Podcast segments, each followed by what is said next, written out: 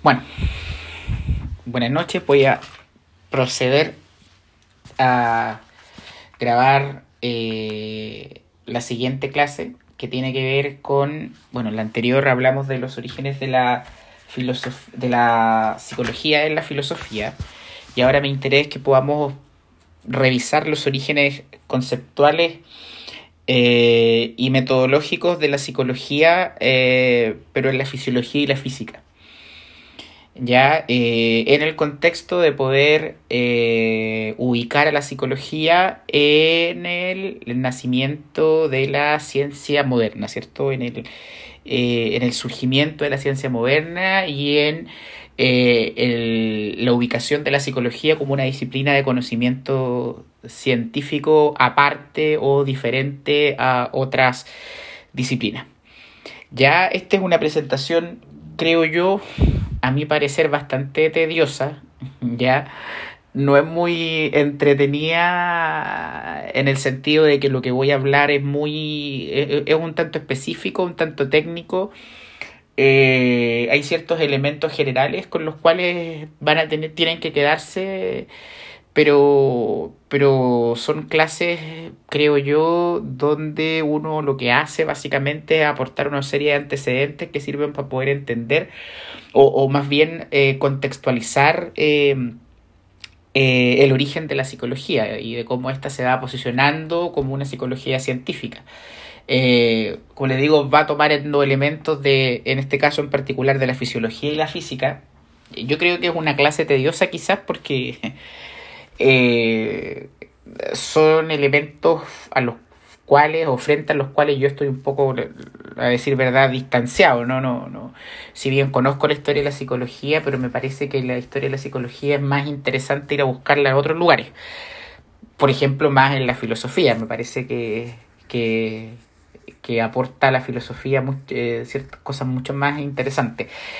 Entonces, la idea ahora es acercarla a la fisiología y a la física. Como les digo, es una, es una clase un tanto tediosa. Yo voy a.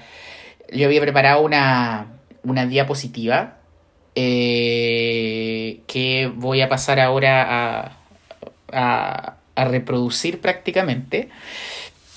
Pero como les digo, son elementos muy específicos que eh, no se preocupen si no lo entienden todos, porque me interesa que se queden con cierta idea que es fundamental a la hora de, de, poder avanzar en la materia. ¿Ya? Bueno, existen, por cierto, acontecimientos filosóficos y científicos que deben estudiarse eh, para así poder comprender eh, cómo surge la psicología como una disciplina independiente. Eh, la idea es que eh, es mencionar, digamos, solo brevemente algunos aspectos de lo que se llama el mecanicismo, el, el asociacionismo y el positivismo, ya que son o que se plantearon, digamos, durante el siglo XVIII y los inicios del siglo XIX. Eh, del 1700 a inicios del 1800, ¿cierto? Bueno, durante este periodo em, todavía, ¿cierto? Es muy difícil, creo yo, poder hacer una delimitación clara de, de, de unos aspectos de otros, ¿ya? O sea, de poder deslindar claramente de dónde surgen estos aportes, porque en realidad se van a dar cuenta, están todos más o menos entrelazados. Ya, eh, Vamos a ver entonces algunas obras de algunos autores eh, donde lo que se observa es que existen o coexisten más bien investigaciones que son de tipo fisiológica y o física con aspectos más bien filosóficos y metodológicos, están más o menos mezclados ya. Eh, y todo eso relacionado por supuesto con cuestiones psicológicas. ¿Ya? Eh, voy a partir con Delametrie de la metrie, no, mi, francés lo, leo bastante bien, pero la pronunciación es deficiente todavía. Pero de la metrie eh, se escribe de la eh, M-E-T-T-R-I-E. -E. Es un pensador que se define como materialista y mecanicista ya que considera que la esencia del alma se nos escapa. ¿ya? O sea, el alma es algo de lo cual eh, no podemos eh, no podemos palpar, no podemos tocar, no podemos medir, ¿cierto? No, no podemos eh, tomarla incluso como objeto del desarrollo científico porque es algo intangible.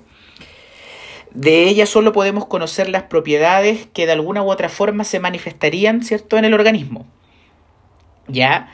Y del cual ella es principio activo.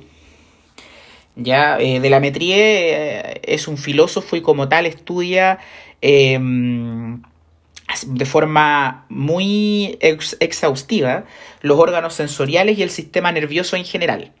¿ya? Eh, sostiene que hay diversos estados del alma que son correlativos con los estados del cuerpo. al juicio lo define como la expresión de un proceso que ya llamaría de comparación, ¿cierto? Donde la memoria desempeña un papel relevante. ¿ya? Considera que la memoria puede explicarse aplicando los principios de la mecánica. ¿ya? La imaginación es la que conduce eh, la creación científica y sus diversas formas nos conducen de nuevo al terreno de las sensaciones. Ya voy a poner en silencio otro teléfono que tengo aquí. Ya, en general, para este autor describir los procesos emocionales los correlaciona con lo orgánico, ¿cierto? Habría cierta relación entre cómo pensamos y cómo ocurren las emociones y cómo está constituido o cómo funciona el cuerpo, lo, más tangible. Eh, por ejemplo, observa que la ira eh, aumenta todos los movimientos y acelera la circulación de la sangre. O sea, cuando uno está muy enojado, cuando el enojo de uno es muy intenso, eh, algo pasa a nivel fisiológico que da cuenta, ¿cierto?, de una emoción que como tal eh, no podemos observar, no podemos medir, pero sí eso conocemos los efectos. Ya, o sea, la ira yo la puedo observar en los otros por las consecuencias que eso provoca, pero además por los cambios en el organismo que produce. ¿ya? Ese, ese es en el fondo la, la, la, hipótesis del autor. Entonces, eh, se acelera la circulación de la sangre y eso sería un indicador de ella. El terror, por ejemplo, eh, suscita efectos, yo diría, similares, mientras que el miedo lo que hace es que disminuye los movimientos, produce frío y suspende la transpiración. Ya, eh, como dice, como, como decimos a veces, ¿no? se quedó paralizado por el miedo. Entonces hay un correlato, hay una emoción y hay un correlato físico también eh, a la base. En su obra eh, El hombre máquina, ¿cierto?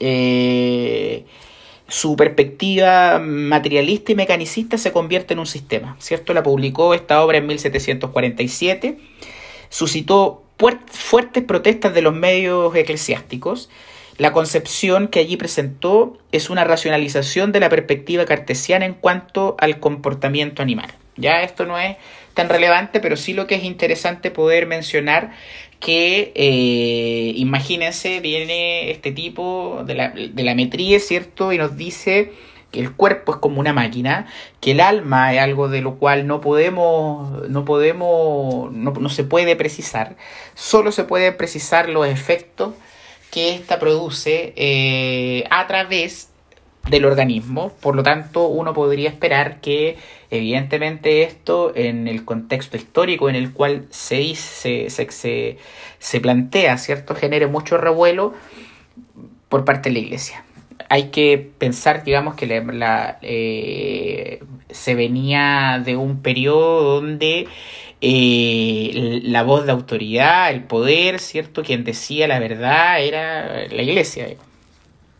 Por lo tanto, todos estos desarrollos científicos lo que hacen es poner precisamente en tela de juicio eh, todo lo que la iglesia plantea con respecto a la idea de Dios, ¿cierto? La, idea del hombre, ¿cierto? Eh, esta concepción eh, del ser humano como nacido de, de la, de, de, de la mujer nace en la costilla del hombre, ¿cierto? Y toda esta idea del Génesis.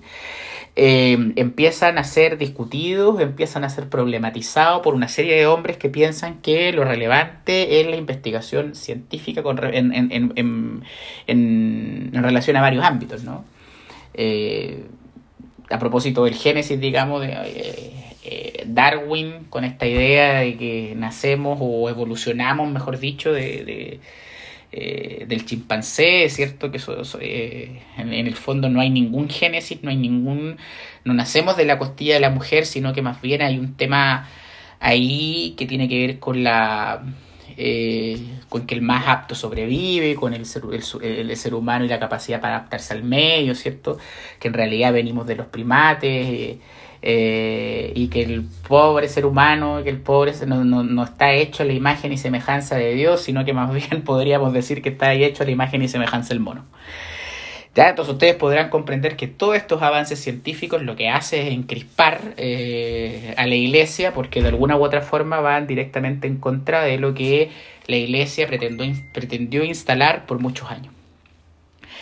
Ya, eh, entonces está, está eh, este texto, digamos, del hombre máquina. ¿Se acuerdan que les decía yo que desde la filosofía de Descartes lo que hacía era hacer una distinción, un dualismo cartesiano entre eh, la mente y el cuerpo, ¿cierto? Entonces, si ustedes ven, estos movimientos están de alguna u otra forma o, o empiezan como a relacionarse.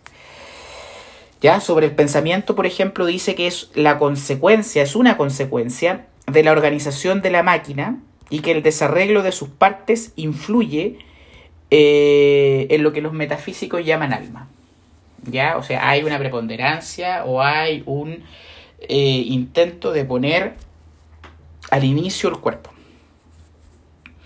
¿Cierto? Otro autor es eh, David Hartley, y es el fundador del asociacionismo, hoy la palabra complicada. Ya para desarrollar su propuesta se inspira tanto en la física newtoniana como en la filosofía de Luke. Acuérdense, recuerden que Luke es el padre del empirismo que revisamos la clase pasada por Zoom, que dice que lo fundamental para poder acceder al conocimiento son los sentidos.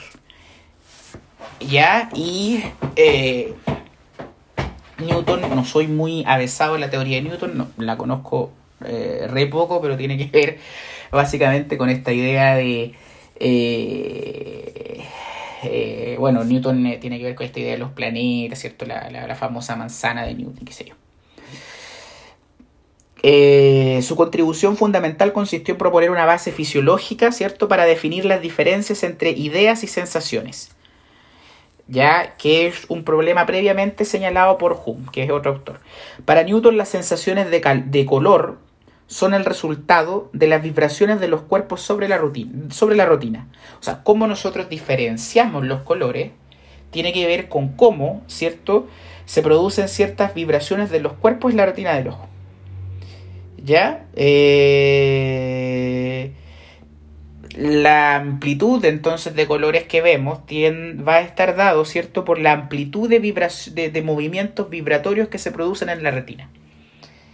Ya, o sea, si, si hay una mayor vibración, no sé, voy a inventar, ¿cierto? Podemos observar colores más oscuros, eh, con sus distintas, digamos, atenuaciones y si, si, se vibra menos, más claro, no sé.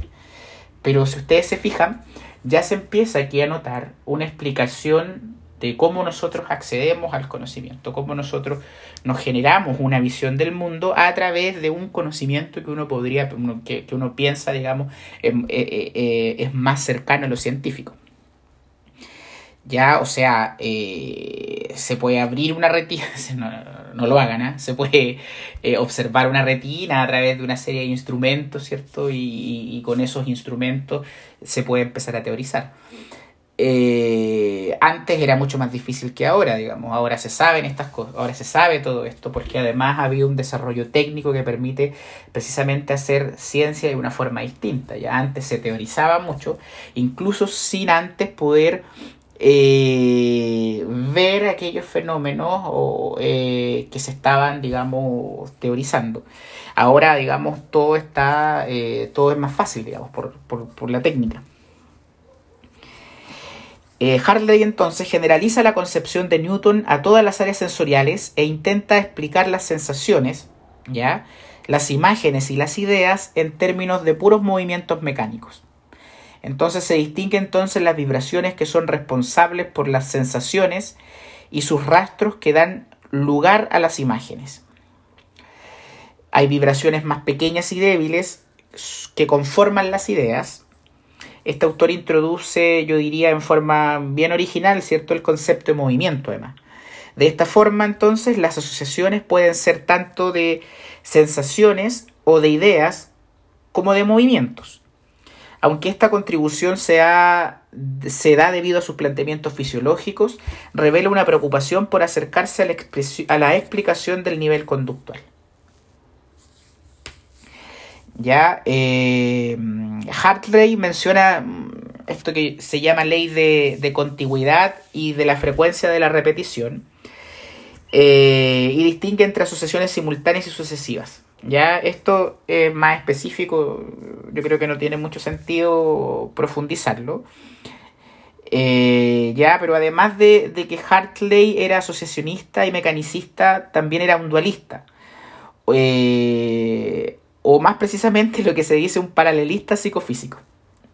¿Ya? ¿Qué es lo que quiere decir eso? que concebía la mente y al cuerpo como entidades distintas. ¿Ya? Eh, si ustedes se fijan, de nuevo eh, hay un intento, pero desde la fisiología, desde, la, desde, la, desde el positivismo, eh, desde esta idea más mecánica del cuerpo, ya está presente esto que Descartes hace a través de la filosofía, que son estas distinciones entre mente y cuerpo. Aquí hay teóricos que desde otro, desde otro lugar que de otra forma intentan probar que mente y cuerpo son cosas distintas, que no tienen relación eh, y probablemente toman, eh, toman preferencia por alguna de ellas. ¿ya? Pero lo que está a la base es poder, es poder hacer esa distinción. ¿ya? Poder, es en el fondo, para poder hacer algo científico, para poder dedicarnos a hacer ciencia, para poder eh, lograr que la psicología pueda tener un nicho de pensamiento diferente a otras disciplinas, que no se confunda con cosas que tienen que ver con, por ejemplo, eh, con la metafísica, qué sé yo, lo que primero tenemos que hacer, o el primer, o el salto lógico que se debe llevar a cabo, es hacer esta distinción entre mente y cuerpo. Ya, entonces, eso es lo que, eso es lo que eh, se está tratando de hacer y, y, en eso, digamos, se van varios, varios años y varios siglos. Eh, entonces, la mente y cuerpo los piensa como entidades distintas, ¿ya? Aunque sus leyes de las ideas y las vibraciones eh, en el cuerpo fueran muy parecidas, no se anula la diferencia. Cada una se da en el ámbito de su competencia. Su obra más importante es eh, Observation of, eh, on Man, Observación de la Mente, Observación del Hombre, perdón, que la publica en el 1749, seis, años antes de morir. Ya, eh, otro asociacionista es James Mill, que, que es como ya el, llega así como al, al, momento culmine del asociacionismo, ¿cierto? Es un seguidor de Hume y del anterior, Harley, Em, y considera que el principio de contigüidad es suficiente para explicar los procesos asociativos. Como, como les digo, podría explicar eh, en qué consiste, pero la verdad es que no creo que les sirva eh, de mucho. Insisto, lo que me interesa es que se vayan quedando con la idea que la psicología se va haciendo un espacio, se va armando de un lugar a través de una serie de desarrollos que son, por un lado, desde la filosofía y por otro lado, desde eh, eh, estas corrientes que están más vinculadas al empirismo, ¿cierto? Eh, y más vinculadas, por cierto, a la idea de la ciencia y al estudio del cuerpo, del cuerpo como máquina. ¿Ya? Eso es lo fundamental y es lo más importante que tienen que, que poder registrar de ahí. Ya, eh, Mill tiene un libro que se llama, eh, a ver, eh, Analysis of the Human Mind, eso es análisis de la, de la mente humana, ¿cierto? en 1829 que estudia una gran cantidad de facultades como la imaginación, la abstracción, la memoria, la creencia, el raciocinio, sin que propiamente se conciban aún como psicológicas. Ustedes ya, ya con esto pueden hacerse una idea de cuáles van siendo los objetos de estudio de la psicología. Ya, entonces la psicología desde temprano, sin ser psicología todavía, se empieza a preocupar por cosas como la memoria, la abstracción, ¿cierto? La imaginación, que después vamos a encontrar en desarrollos más adelante de otros autores, como por, por ejemplo, pienso en la abstracción. La capacidad de abstracción. Uno nace con esa capacidad de poder abstraer cosas, de poder pensar conceptos que no tienen o que no están relacionados, por ejemplo, con algo completo. Soy desde que nazco o tengo, tengo la capacidad, como por ejemplo, por ejemplo, para poder pensar ideas como la libertad, como el amor, ya que son abstracciones, ya no, no, no son cosas concretas que yo pueda tomar, medir, ¿cierto? Entonces la psicología se va interesando por estas cosas. Eh, la respuesta a eso es no, digamos, no, no nace uno con esa capacidad. Si lo llevamos a la clínica, por ejemplo, eh, me, tenía una mamá, me pasa bien a menudo, ¿no? Que llega muy, esto pasa, no es eh, que, que, diga yo que pasa a menudo, no es que sea frecuente, pero pasa. mamás, por ejemplo, con niños de, de muy chicos, 5 o 6 años, muy angustiadas porque le dicen que quiere morirse. Los niños le dicen a la mamá que quieren morirse. Eh, por supuesto, cualquier persona que diga que quiere morirse eh, genera, digamos, un, remesón o un revuelo no menor. Imagínense si este niño tiene 5 o 6 años. Lo que habría que preguntarse, por ejemplo, en ese sentido, si este niño tiene la capacidad para entender, para entender la muerte como la entiende un adulto. Probablemente no, porque no tiene la capacidad como para poder entender un concepto que es una abstracción, ¿no? Así como el concepto de libertad es una abstracción. ¿Ya? Entonces van a tener que pasar, según autores, ciertas etapas del desarrollo que permitan en algún momento dado que ese niño pueda manejar conceptos más abstractos, pero previamente a eso tendrá que manejar conceptos más concretos y tendrá que de alguna u otra forma acercarse al mundo a través de los sentidos. Estoy pensando en la etapa de desarrollo de Piaget, por ejemplo. ¿Ya? Que vamos a ver Piaget y lo vamos a relacionar con Vygotsky. Eh, tengo pensado para esa clase poder invitar a, a, un colega que es interesante porque eh, estudió a, a Vygotsky y a Piaget, pero desde el área de la educación. Ya él es profesor. Y hizo una tesis o un trabajo de magíster eh, que tenía que ver con esto. Entonces, pero ya me estoy, me estoy yendo por otro lado. Entonces, eh, como ustedes pueden observar, aquí ya hay pequeños eh, atisbos de lo que la psicología va a empezar a desarrollar más adelante. La capacidad de memoria, por ejemplo. ¿Qué es la memoria? ¿Es lo mismo eh, la atención o la que la memoria, por ejemplo? Yo esto se lo explico a mis pacientes del siguiente modo. La memoria uno la podría pensar como una caja, ¿cierto? la cual nos sirve para, almacenar cosas, para meter cosas. Y cada vez que nosotros queramos eh, acceder a esas cosas, las cosas van a estar ahí. ¿Ya? Eh, pero la capacidad de atención es previa, ¿ya? O sea, un niño con déficit atencional no tiene dificultades de memoria, no tiene, no tiene dificultades para poder almacenar cosas. Lo que le pasa al niño es que no tiene, no tiene la facilidad o tiene una dificultad para atender porque está atento de muchas cosas y no es selectivo en la atención. Entonces, está tan pendiente de lo que dice la profesora de la clase como de lo que dice el compañero que está tres puestos más atrás. Entonces, eh, hay distinciones entre la, entre la atención, la memoria, ¿cierto? La concentración. La concentración es la capacidad, una capacidad de yo poder sostener mi atención en, cierta, eh, eh, en relación a cierto estímulo. Entonces, como ustedes se pueden dar cuenta, ya de forma muy, muy todavía en pañales, ¿cierto? Y existe, empiezan a haber preocupaciones por ciertos eh, conceptos ligados a la psicología o que se entiende como que son parte de facultades mentales del, sujeto, del ser humano. Uno de los orígenes de la psicología científica entonces es la fisiología experimental, ya la fisiología que se desarrolla en laboratorio. En la primera mitad del siglo XIX, eso es 1800, ¿cierto? La, la fisiología se desarrolla en torno a varias cuestiones. Eh, Pierre Florence eh, es un estudioso de la fisiología cerebral, ¿ya? que en 1824 y 25, bajo el título del examen de la eh, frenología, tendría que ser como frenología, en esta obra se apoya en el pensamiento de Descartes para refutar la frenología de Gall y establecer la fisiología científica del cerebro. Ya estos son como hitos fundamentales que permiten de alguna u otra forma ir acercándonos a esta distinción de la psicología como conocimiento científico.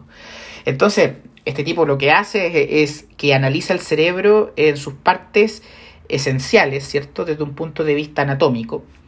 Eh, y concibe a cada parte del sistema nervioso que actúa como una unidad, ¿ya?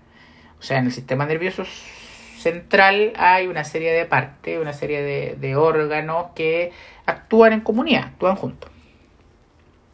Además de sus experimentos lo llevaron a concluir que, hay una unidad y, pero y también diversificación en las funciones cerebrales.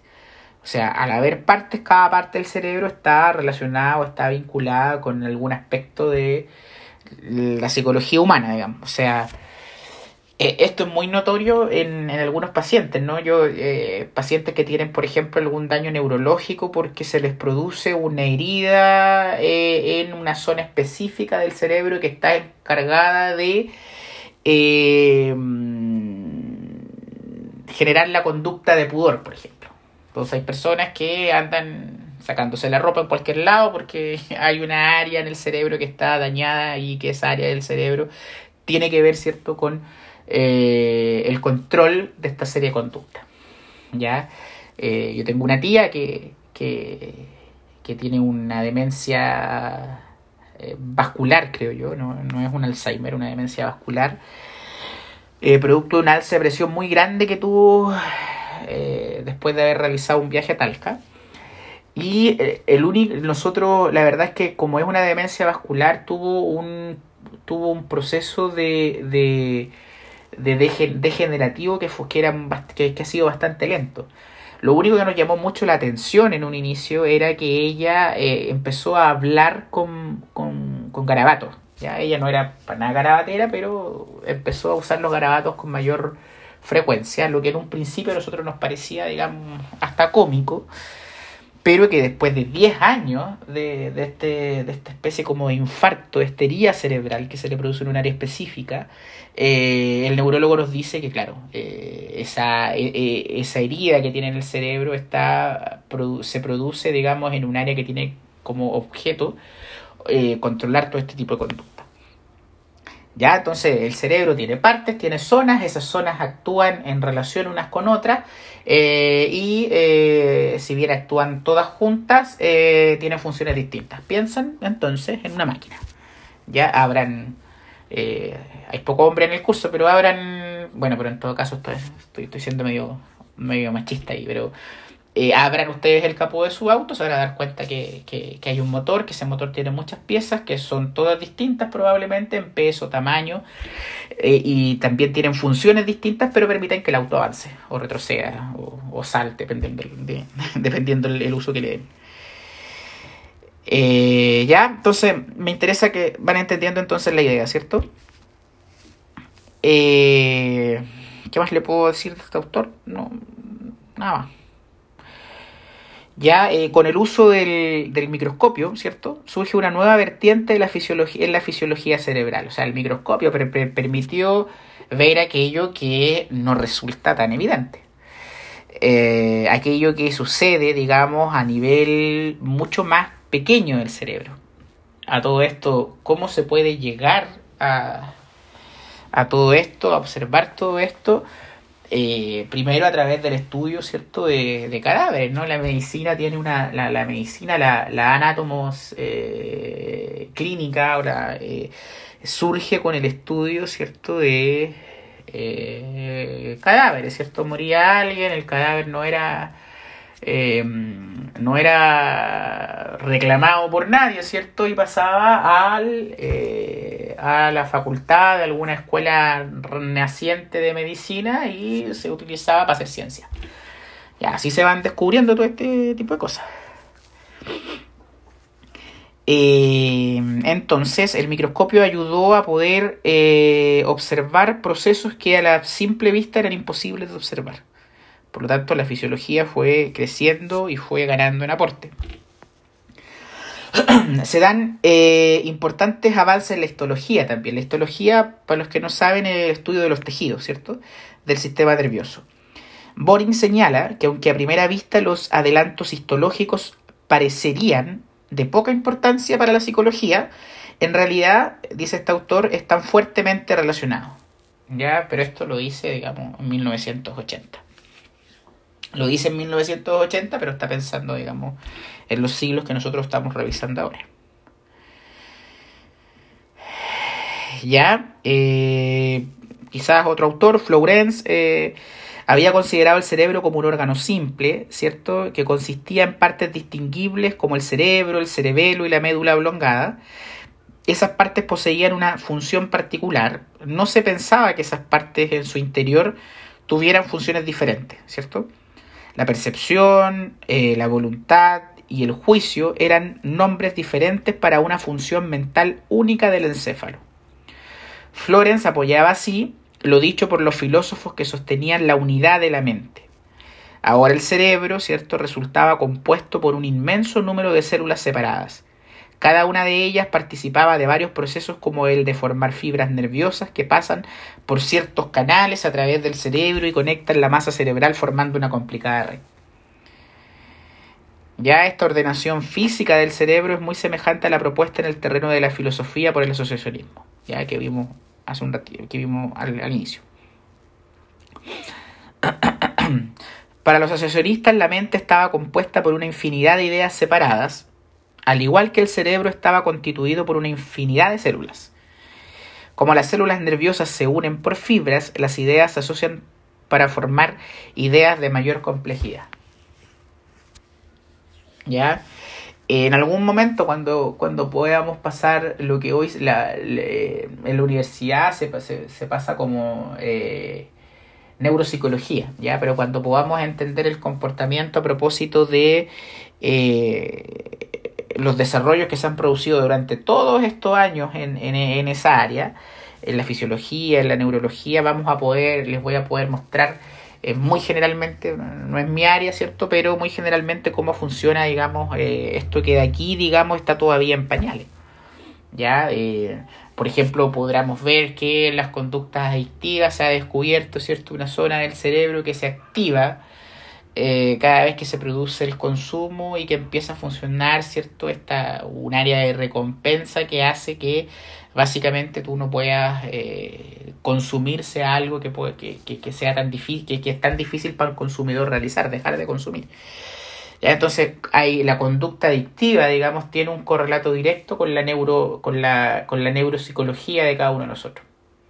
Ya, o sea, eh, eh, podemos explicarnos el consumo adictivo, la adicción desde esta, desde esta vertiente o podemos pensarla desde lugares diferentes como por ejemplo desde, corrientes en psicología donde, que, como hablaba la otra vez, que permitan entender que detrás de un consumo prolongado de alguna sustancia, lo que hay que tratar de indagar es cómo la subjetividad del consumidor eh, posiciona la droga. Ya la droga, por ejemplo, para algunos consumidores sirve para poder eh, resolver eh, una impotencia que se siente desde muy pequeño. Impotencia no, no, sexual, digamos, sino que impotencia en el sentido de que, no sé, pues, cada vez que eh, siendo muy niño quería hacer algo y lo hacía bien, la mamá le decía que era un inútil. ¿Cierto? Y él creció, este sujeto creció más adelante sintiendo que era un inútil para todo y esa impotencia que, esa impotencia que él siente eh, solo la libera a través de un consumo de alcohol donde lo que hace es que, eh, no sé, se, va y se agarra todas las minas, no sé, o, si es mujer va y se agarra todos los minas.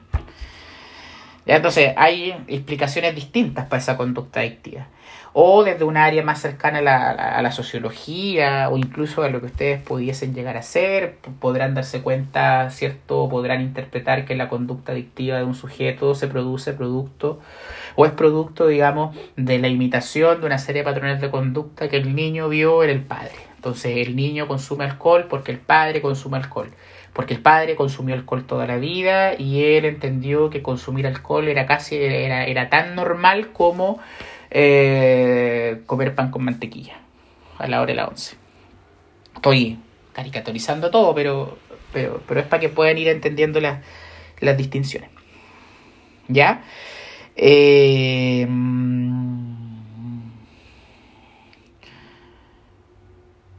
entonces, ¿cierto? Eh, hay, una, hay un interés de estos autores por tratar de situar la percepción, el sentir y el percibir como propuestas, eh, como cosas distintas, eh, ya y que ya son tomadas por esta corriente de filosofía que es la empirista, ¿cierto? a eso le sumamos ahora, ¿cierto? La, el aporte de los, de los fisiólogos que los fisiólogos estudian, ¿cierto? Estas mismas, esto mismo que los filósofos hablan como la experiencia, los, los, fisiólogos lo hablan o lo estudian a través de un acercamiento mucho más relacionado al cuerpo con respecto a los sentidos. ¿Ya? O sea, si el empirista Luke eh, se quedaba solo con esta idea de que podíamos tener acceso a la realidad y a la verdad del conocimiento a través de los sentidos, al fisiólogo no le va a bastar con eso, digamos. Ya, bueno, pero eso usted me lo dice porque lo entendió desde un punto de vista teórico, digamos. Usted entiende que si yo eh, nunca he visto un barco, no voy a saber qué es lo que un barco es ni qué, ni qué significa. O sea, yo tengo que haber visto un barco para saber que los barcos existen. Tengo que. Ese es el empirismo más, más básico, ¿no? Eh, ya, ok, eso lo puedo entender, lo puedo teorizar, pero, pero llevémoslo a, llevémoslo, hagamos, hagamos de esto ciencia, digamos, salgamos del terreno de la especulación, de la filosofía y, y, trabajemos científicamente. Y para eso tenemos que eh, trabajar sobre el cuerpo, ¿cierto? Por eso se estudian estas facultades cognitivas, la percepción, la sensación, eh, y se empieza a teorizar de ellas, pero a través de un conocimiento mucho más minucioso y detallado del cuerpo. Entonces, por ese, en ese sentido se van eh, relacionando. Eh,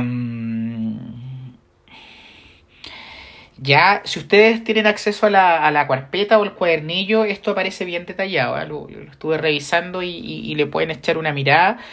Y en caso de, de que surja una pregunta, como le digo, se puede, no, no, es, no, es tan, no es tan complicado de... Es algo que en realidad sirve más para memorizar, para los que les gusta memorizar, pero, pero para entender un poquito basta con lo que yo creo les, he tratado de, de, de transmitir hasta acá. Ya, entonces yo creo que me voy a adelantar un poquitito. Ya.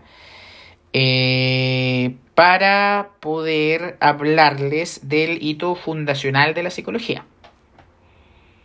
¿Ya? Eh, del hito fundacional de la psicología que, como les dije hace ya clase pasada, eh, se, se ubica, ¿cierto?, en el desarrollo del laboratorio experimental eh, que se instaló o que, o, que, se construyó en Alemania y que su eh, precursor fue Wilhelm Wundt. Ya voy a, voy a abrir un PowerPoint que tengo acá de una clase que había preparado y, les voy a comentar entonces en qué consiste esta eh, psicología, este, este inicio ya de la psicología como campo científico. Denme un segundo.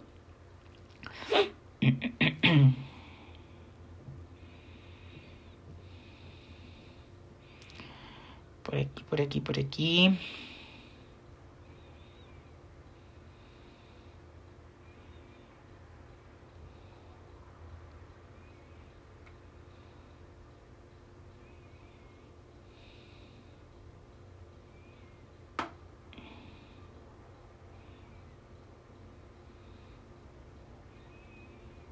Aquí.